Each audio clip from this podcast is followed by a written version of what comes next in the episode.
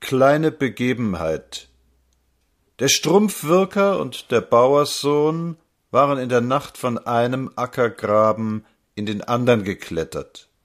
Warum sie es getan hatten, wussten sie nicht. Man hatte ihnen gesagt, sie sollten es tun. Herren, die lesen und schreiben konnten, hatten es ihnen gesagt. Im andern Ackergraben hatte man sie gleich angehalten, in derselben Nacht noch, und, weil sie fremdgefärbte Kleider anhatten, sie sehr geschlagen und in ein Haus gesperrt. Nachher saß ein Advokat hinter einem Tisch. Er war so froh, hinter diesem Tisch sitzen zu dürfen, und schrieb auf, was der Strumpfwirker und der junge Bauer zu sagen wussten. Da war noch ein Gastwirt, der schlug sie, wenn sie nicht genug sagten. Ein Besucher kam zu ihnen und sagte, man würde sie töten, und zwei Leute, ein Steinklopfer und ein junger Mensch, der noch keinen Beruf hatte und bei den Eltern lebte, bewachten sie von Stund an.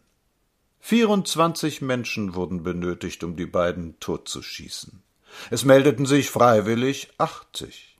Achtzig. Darunter waren Verheiratete und Ledige, stille und freche, kräftige und schlappe, sonst brave Leute, die keinem etwas zuleide taten, und die nur so gerne einmal dabei sein wollten, um zu sehen, wie das wäre, wenn einer totgeschossen würde. Mehr, die ihn selbst totschießen wollten, denn es war erlaubt.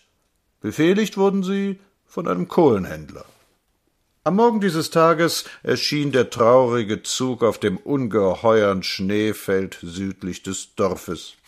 Voran der Bauer und der Strumpfwirker zwischen zwei Leuten von denen, die man aus den achtzig ausgesucht hatte. Ein Arzt aus einer großen Stadt, der dergleichen noch nicht gesehen hatte und gleichfalls begierig war, es zu sehen, und der Kohlenhändler mit seinen Leuten.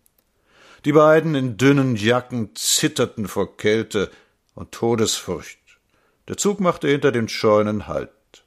Der Advokat, der mitgegangen war, zeigte den beiden ein Papier, aber sie froren und konnten auch nicht lesen.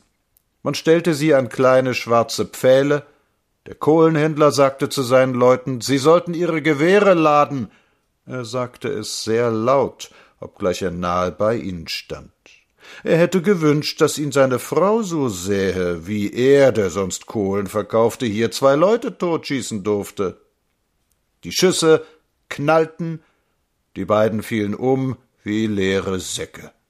Der Arzt aus der großen Stadt ging hin und sah sich genau ihre Wunden an. Dann verscharrte man sie. Ich habe vergessen zu erzählen, dass alle verkleidet waren. Die Gerichteten als serbische, die Henker als deutsche Soldaten.